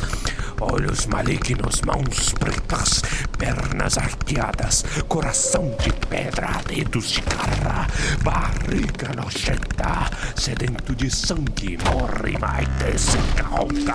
Bem, como vocês são pessoas apressadas e o nome inteiro deles é comprido como anos de tormento, aqueles vermes dos orcs. E eles atravessaram o rio e desceram o norte daquela região que circunda toda a floresta de Laurelin Dorenan na qual não conseguiram entrar, graças aos grandes que estão lá. Curvou-se diante do senhor e da senhora de Lórien. E essas mesmas criaturas fedorentas ficaram mais que surpresas que antes. Embora isso também se possa dizer de pessoas melhores. E nem tanto se lembrarão de nós, pois muitos não escaparam vivos e o rio ficou com a maioria deles. Mas foi bom para vocês, pois se eles não nos encontrassem, então o rei da Terra Verde não teria chegado muito longe. E se tivesse, não haveria um lar para onde retornar. Sabemos muito bem disso, e os seus feitos nunca serão esquecidos em Minas Tirith ou em Edoras. Hum, nunca é uma palavra longa demais, até mesmo para mim. Não enquanto seus reinos perdurarem, você quer dizer, mas realmente eles terão de ser bem longos para que pareçam longos aos entes. A nova era começa. E nessa era pode muito bem acontecer de os reinos dos homens durarem mais que você, Fangor, meu amigo. Mas agora me diga, e a tarefa que eu lhe designei? Como está Saruman? Ainda não está cansado de Orthanc? Pois, na minha opinião, ele não vai achar que vocês melhoraram a vista de suas janelas. Barbárvore dirigiu um longo olhar a Gandalf, que Mary considerou quase maroto. Hum, não, não entrei em Orthanc, mas ele veio até a janela e escutou, pois não podia conseguir notícias de nenhum outro modo. E embora odiando as notícias, ele estava ansioso por consegui-las e cuidei para que ele escutasse todas. Mas eu acrescentei muitas coisas, as notícias sobre as quais julguei que ele devia pensar. Ele ficou muito cansado. Sempre tinha pressa. Essa foi a sua ruína. Observo, meu bom Fangor, que com muito cuidado você diz morava, tinha, foi.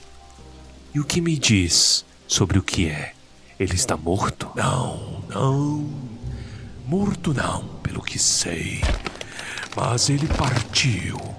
Sim, partiu há sete dias. Deixei-o partir. Pouco restava dele quando saiu rastejando, e quanto aquela criatura verme que o acompanha não passava de uma sombra pálida. Agora, não me diga, Gandalf, que eu prometi mantê-lo a salvo. Pois eu sei disso, mas as coisas mudaram desde então. Eu o mantive aqui até que ele estivesse impossibilitado de fazer qualquer mal. Você deve saber que, acima de tudo, eu odeio prender coisas vivas e me recuso a manter presas até mesmo criaturas como essas, a não ser que a necessidade seja extrema. Uma cobra sem presas pode rastejar para onde quiser. Você pode estar certo. Mas a esta cobra ainda restava uma presa, eu acho. Ele tinha o veneno de sua voz, e julgo que ele persuadiu você, até mesmo você, Barbárvore, conhecendo o ponto fraco de seu coração. E, bem, ele se foi, e não há mais nada a fazer. Mas agora a torre de Orthanc volta para o rei, a quem pertence. Embora talvez ele não precise dela.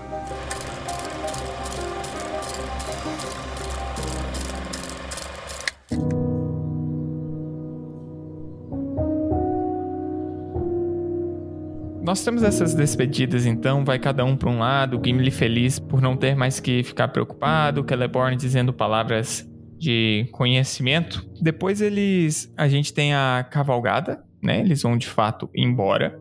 O, é engraçado o Pippin falando que queria uma pedra. E o Aragorn ele faz um comentário, ele fala que eles não, deseja, não desejariam ver o que a pedra de Minas Tirith lhes mostrasse.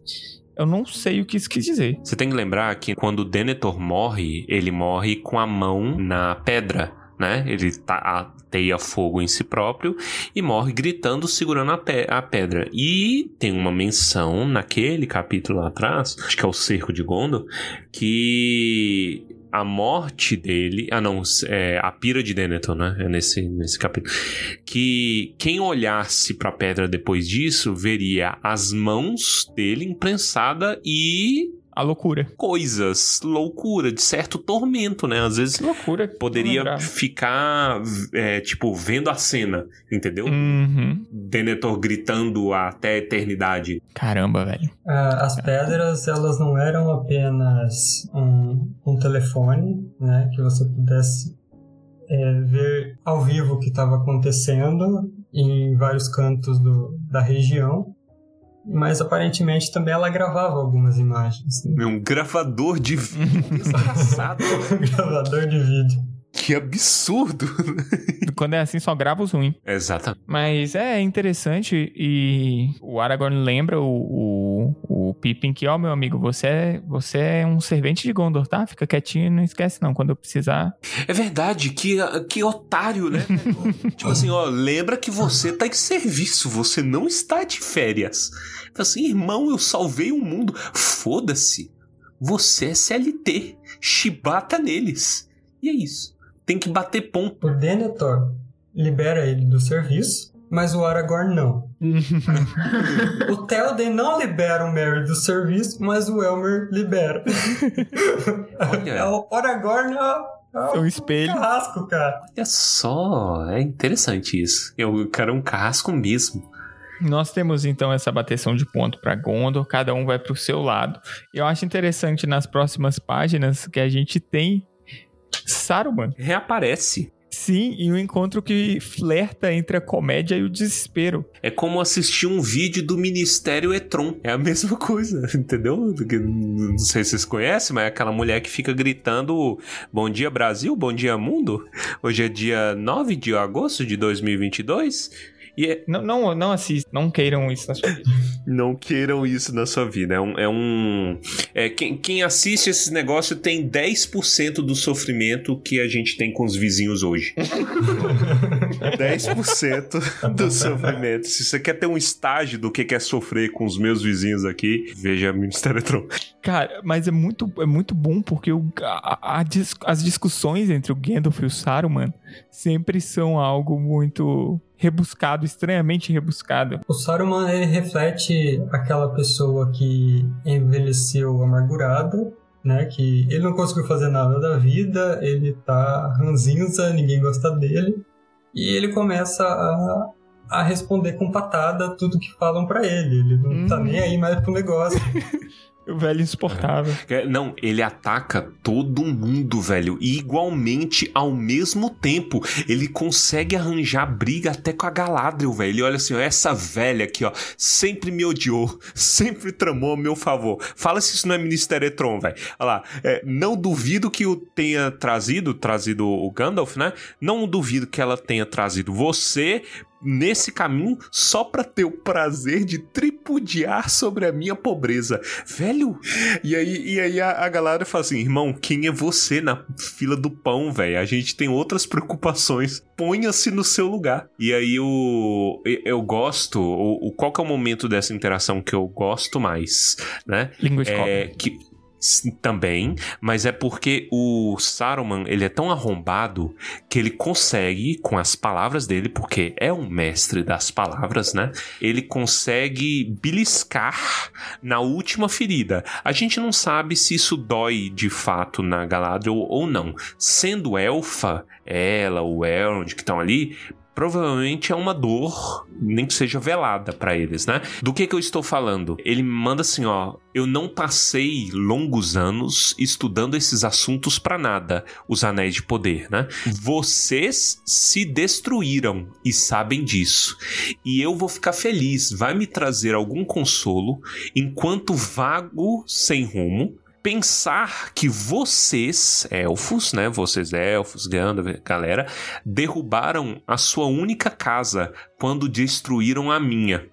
E agora, que navio poderá levá-los através de mar tão vasto? Será um navio cinza, cheio de fantasmas. O que, que é isso? O que, que é essa fala? Por que, que essa fala é tão arrombada? Porque ele está falando que ele sabe do que, dos efeitos dos anéis, incluindo os três, e ele sabe que a partir do momento em que um morreu, Lothlórien e Valfenda estão fadadas à destruição vão desaparecer. E essa é a última pedrada que ele taca na cabeça deles. Fala, fala assim: ah, meu consolo é que vocês, semana que vem, vão perder tudo, morando de aluguel, que nem eu. Nossa, queria eu morar de aluguel lá. Nossa, queria eu morar, morar de aluguel no Oeste. Eu, eu moraria, viu? É, é. Que tem muito a ver também com que o Saruman sabe, né, que a partir do momento em que a Guerra do Um se acabou finalmente, né, uma, o, o tempo de Era dos Elfos também chegou ao fim. E agora que iria se reerguer, né, era a Era dos Homens. Então, realmente, era a época, né, dos elfos catarem as malas e vazarem pro oeste. Então, Deu, vai embora. E, e, os elfos, na verdade, eles, eles já estavam conformados com essa ideia, né? Então, realmente não afetaria essa última cartada do, do Saruman. Eles sabiam qual seria o destino deles e aceitaram. Enquanto um existisse, o reino deles existiria, mas a que preço? Tem falar também que o peso, né, que nem eu havia falado sobre que o peso que o mundo, né, que estava sobre as costas dos elfos também já estava muito grande. Então eles meio que clamavam a ida pra, por, para o oeste, né? Devido às grandes feridas, né, que a Terra-média havia deixado neles. Sem falar que também teve a guerra, né? E houve muitas perdas élficas também, né? Então, elfo já era uma coisa rara de se ter. E como os elfos, como eu já disse, né, eles não sabem lidar com o luto, essa dor ao longo de décadas e séculos, e durante o final da Guerra do Anel, é uma coisa que se pesa muito, que a própria Terra-média não pode curar neles. Então era algo que eles já meio que clamavam também, né? Poderem ir para o oeste para finalmente poderem descansar, porque a Terra-média já não pertencia mais a eles. Então acho que tem esse lado também. Sabe uma coisa que eu percebi também aqui, lembrando aqui de momento assim, que a gente também tem uma visão do estado de mendicância e degradação que está o Grima, né? Língua de cobra. E eu queria apontar uma coisa. Percebam que o Grima já está falando de si mesmo na terceira pessoa, né? Pobre velho Grima, sempre espancado e amaldiçoado, como o odeio. Vai falando consigo essas coisas. E eu ponto uma coisa: Gollum tornou-se Gollum, né? Essa criatura que fala consigo mesmo, essa criatura com duas personalidades, em algumas centenas de anos. Acho que estima que ele ficou tipo 500 anos com o anel, um pouco menos, um pouco mais. Eu não lembro da, da do número exato, mas ficou é, com essa tormenta na cabeça dele por centenas de anos. Grima, língua de cobra, ficou aproximadamente uns 60 dias em convivência com Saruman e já está biluteteia das ideias. Então veja que presença desgraçada é Saruman. Entendeu? Saruman é mais mal que o pica-pau. E ele é uma tormenta muito grande pro Grima. Eu gosto, acho interessante, poético isso daí. É, e sem falar que assim, né? O drama de quem não tinha nada e perdeu tudo, né? Meio que é, ele sabia que o destino dele estava próximo, que era a morte, né? Então ele já tinha perdido a noção da razão já, porque assim, o que ele fizesse agora do que ele fizesse em uma semana não ia mudar nada, né? A, o destino dele realmente era a morte, então é o famoso já sei que vou morrer, então, para que ter um pouquinho de noção, né? Só foi. É, não deve ser nada fácil, né? Você ficar enclausurado com o velho que tá ali reclamando no seu ouvido dia e noite. Fora a, a lábia que ele tinha, né? Pra manter o Grima preso ali com ele, morrendo de medo, envenenando a mente dele. Um, um velho acadêmico, ranzinza e mesquinho é muito pior do que a presença do demônio. Essa é a moral da história. Entendeu? é isso que Tolkien está querendo ensinar. Faz muito mais mal para a saúde você se envolver com um velho acadêmico ranzins e mesquinho.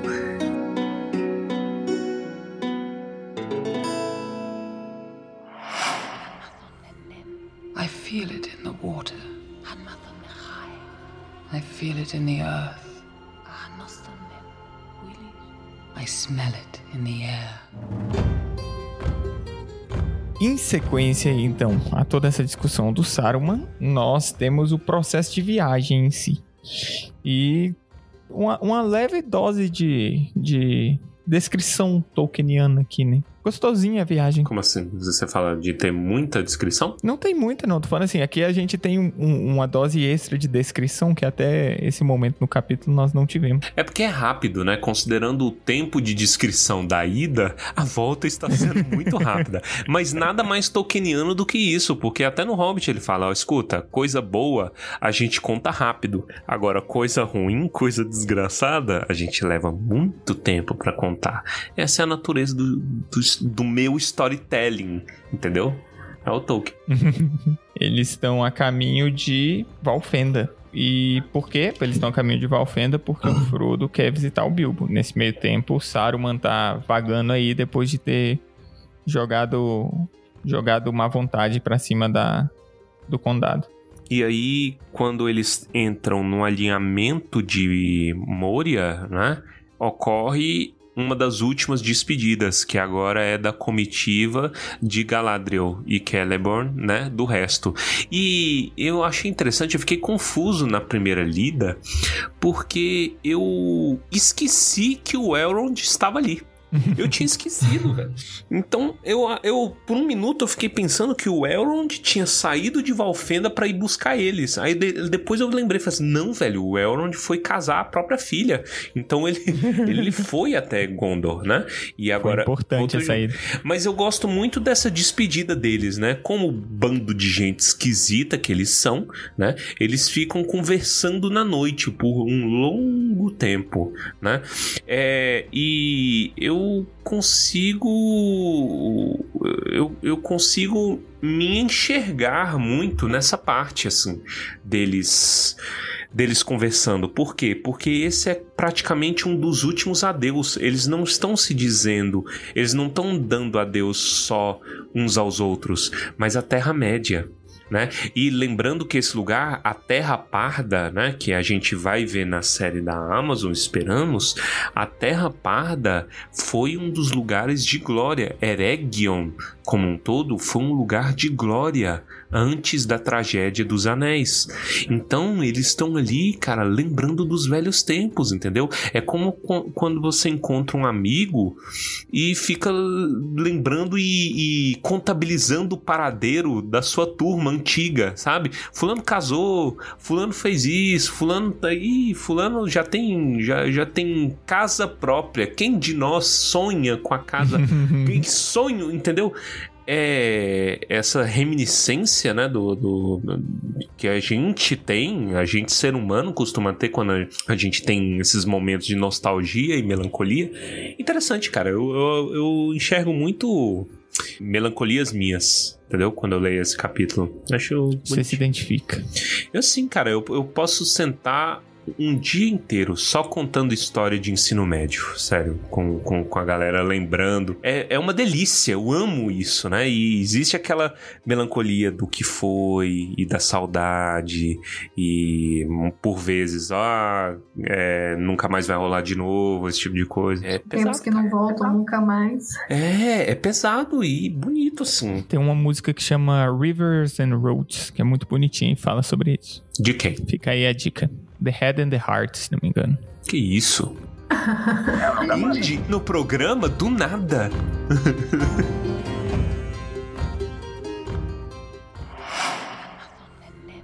I feel it in the water. I feel it in the earth.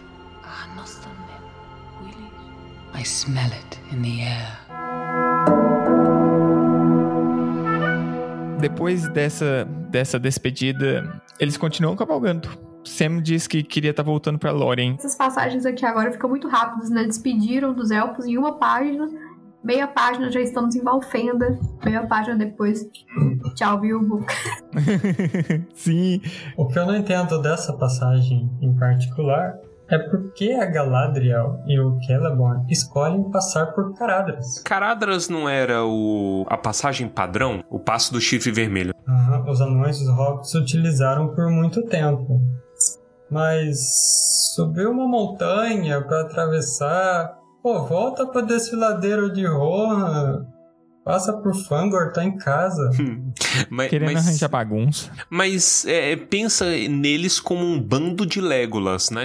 do Legolas, naquele momento lá da do Sociedade do Anel, né? Que tá todo mundo fudido, tá o Legolas caminhando na, na neve, que nem um psicopata, né? Sem afundar. Então pensa uma comitiva disso daí. Para eles, efeito de terreno difícil, né? De RPG, não é nada. Então eles foram lá para exibir. Eu cheguei a essa conclusão. Eles foram lá para mostrar que eles, ao contrário da comitiva, passam tranquilamente por lá. para eles é fácil. A caravana de Osasco indo lá por por por caralho. E é isso. E aí depois chega em Valfenda. Isso aí. Valfenda, vê em Bilbo. Vocês querem comentar alguma coisa do Bilbo? É um encontro fofinho e principalmente, uma coisa que eu, eu acho muito comédia é que eles encontram o Bilbo e o Bilbo, tipo, oh, vocês voltaram, amanhã é meu aniversário. Completamente alheio de que ele quase morreu um mês antes. Ele tá vivendo o sonho, cara. Nem, nem falar o que tá acontecendo estão falando para ele. Ele tá virando elfo. Ele tá virando elfo, ele já tá doidinho que nem os elfos de Valfenda. Você tem que lembrar que os elfos de Valfenda são mais doidinhos que a média. Muito tempo ali influencia. E tá realmente começando a, a- a caducar mesmo. Ele até ele dá a cota de malha e a ferroada de presente de novo pro Frodo, porque ele esqueceu o que tinha feito. Eu sempre gosto muito dessas discussões de imortalidade, longevidade, o que que isso significa pro ser humano. Esse dia eu tava vendo umas coisas lá da, da Odisseia. né? Eu não lembro se era Odisseia ou se era Ilíada, do Homero. E aí, olha, olha o que, que é informação precisa, né? Uma deusa, que eu não sei o nome, se apaixona por um mortal que eu não sei o nome, e ela fala assim: por favor, que ele seja imortal.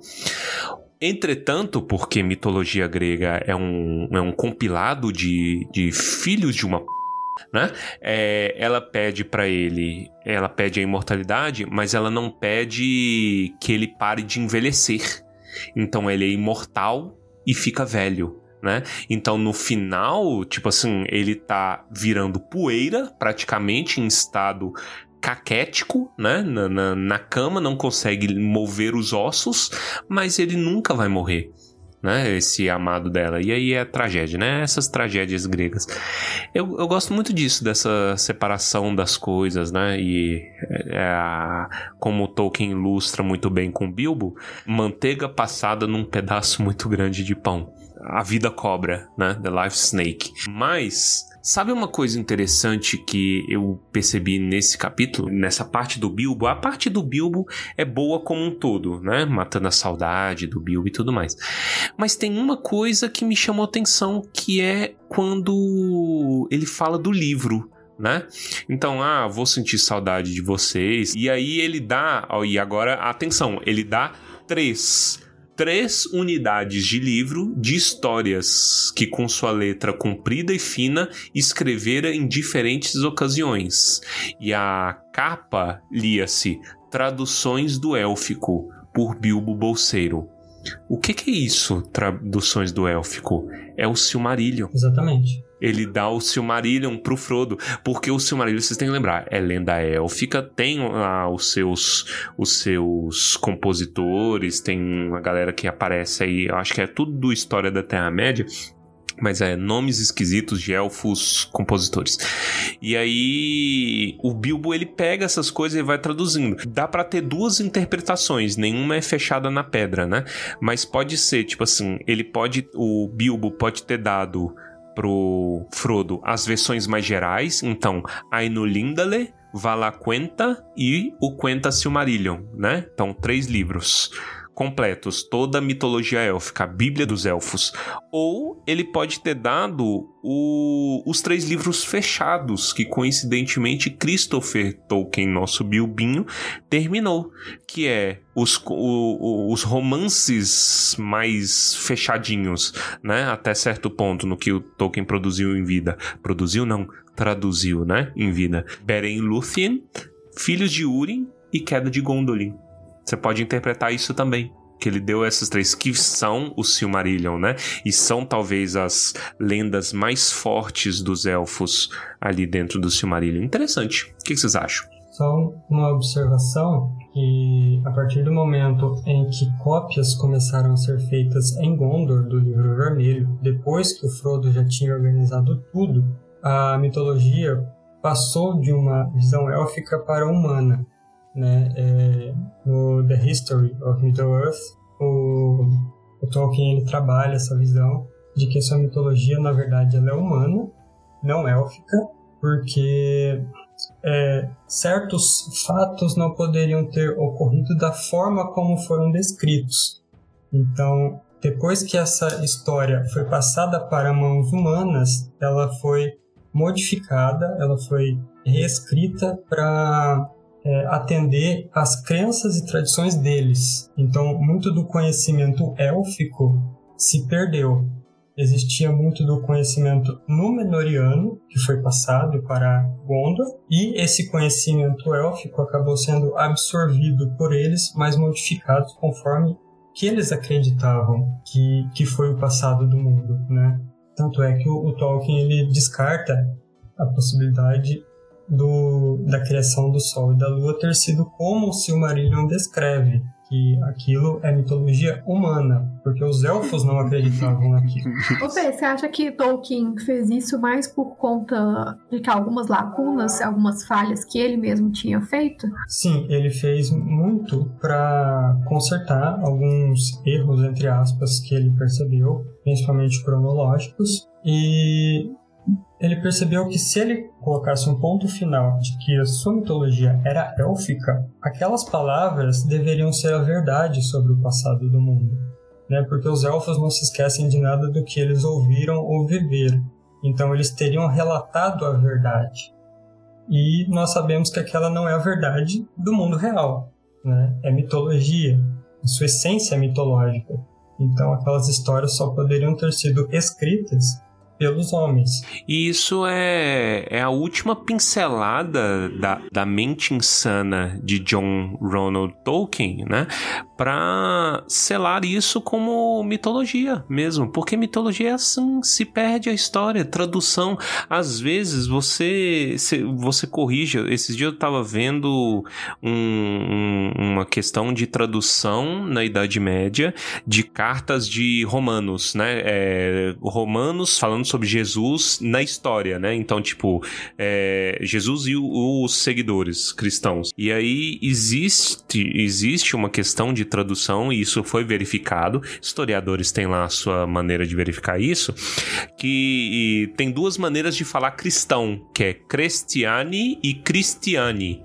É, agora não me eu não lembro qual, eu acho que é o Cristiani é da Idade Média entendeu? É a versão atualizada da Idade Média. Então, alguns monges, no ato, os monges copistas, né? No ato de copiar as, as as cartas podem ter feito é, correções ortográficas. Então, ou seja, a história, a, a tradução, né? E isso a gente tem na história da humanidade como um todo, você passando de língua para língua, perde-se informação. Eu acho isso lindo e isso é muito bem traduzido na prática do Senhor dos Anéis. Sim, é, apesar das primeiras edições do Senhor dos Anéis é, falarem que Tolkien traduziu diretamente do livro vermelho, é, essa ideia ele descartou depois, porque ele não poderia ter encontrado o livro vermelho original que o Frodo escreveu, né? Ele encontrou uma cópia. E assim termina o capítulo, então. Muita melancolia, né? É, o tom agridoce e um aviso do Elrond para o Frodo, né? É, falando em código, porque é óbvio, todo mundo, desde que o anel foi destruído, tá obcecado em falar em código 24 horas por dia. E aí o Frodo guarda as palavras de Elrond consigo. Alguma coisa vai acontecer num outono vindouro, né? Quando? Não sei. Tem mais coisa para rolar. Tem mais livro. mais oito capítulos de despedida, né? Pouca coisa. E o Bilbo cochilando. Vai cochilar muito tempo.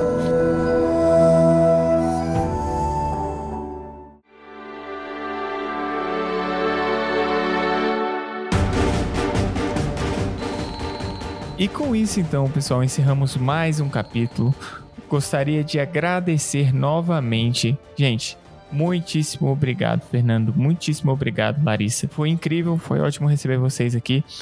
Querem falar novamente, pessoal, não deixem de visitar o pessoal no Instagram, no Facebook. Qual que é o Instagram de novo? Então, gente, depois da gente ter terminado esse capítulo, que é um capítulo muito bonito, que nem vocês falaram, né? Realmente deixa um tom agridoce. Pra gente como leitor e pra eles como fim da sociedade, a gente terminou, a gente literalmente desfez a sociedade aqui nesse capítulo. Foi muito legal ter partilhado com vocês. Eu nunca tinha feito, lido né, um capítulo assim, é, conversando com outras pessoas, sempre li muito sozinho. Mas é isso, foi um prazer conhecer vocês.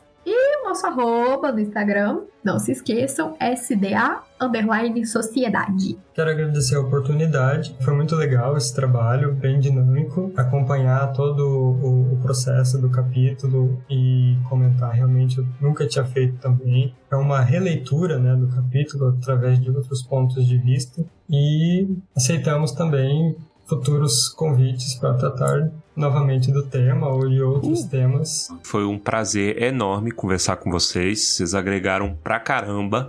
E fica de novo o aviso, né? Queria agradecer pela audiência de todo mundo, né? Que é sempre muito importante. Isso aqui, é, vocês são os nossos chefes, são, a gente bate o ponto aqui pra vocês, né? E não deixa de compartilhar o programa. Então, compartilha com os amigos, leva isso adiante. Se você gosta, leva isso, espalha a palavra, né? E fiquem atentos, porque tem mais novidades. E vamos então agora com os comentários cretinos extremamente sucintos do episódio de hoje. E eu gostaria de dizer por mim mesmo que a melhor coisa desse capítulo foi de fato poder ver os Druedain de volta. Todo- como todo mundo sabe, eles são a coisa mais importante de O Senhor dos Anéis. E aqui foi dado a eles os seus devidos respeitos em duas linhas. É isso aí. Mentira, mentira, porque você tá obcecado com tambor, que é tambor. Eu não aguento mais Mad Max. você e seus batuques.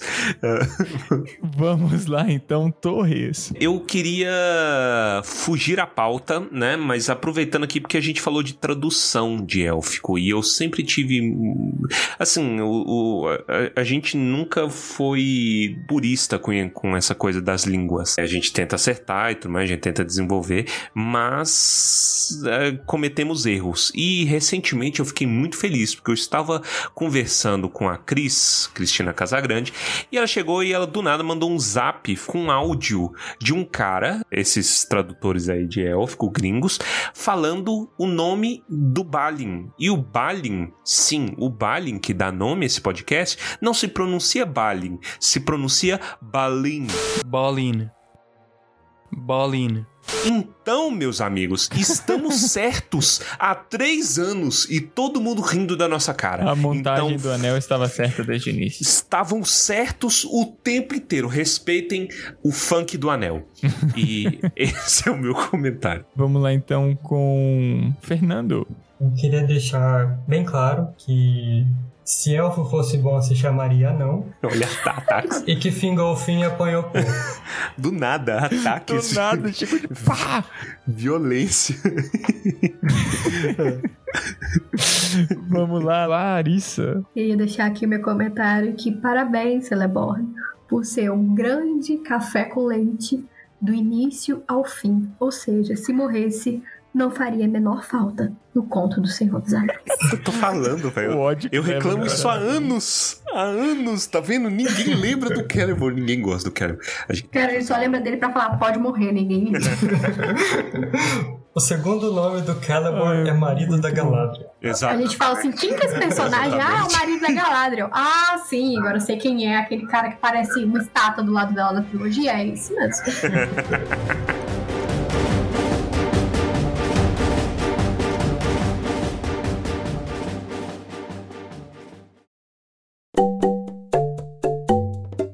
Ele continua aqui. O Tumba reflete exatamente o aspecto cent... que isso, velho? Por quê? Não é aspecto, que desgraça, cara. Por quê, velho? Vamos lá. Você tá lendo Aspectro e aí é isso. E aí é isso. É porque tá travando o Discord.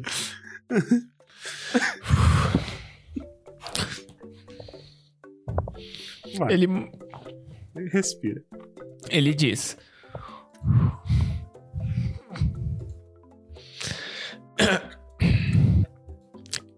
Ele diz o seguinte: O Tumba.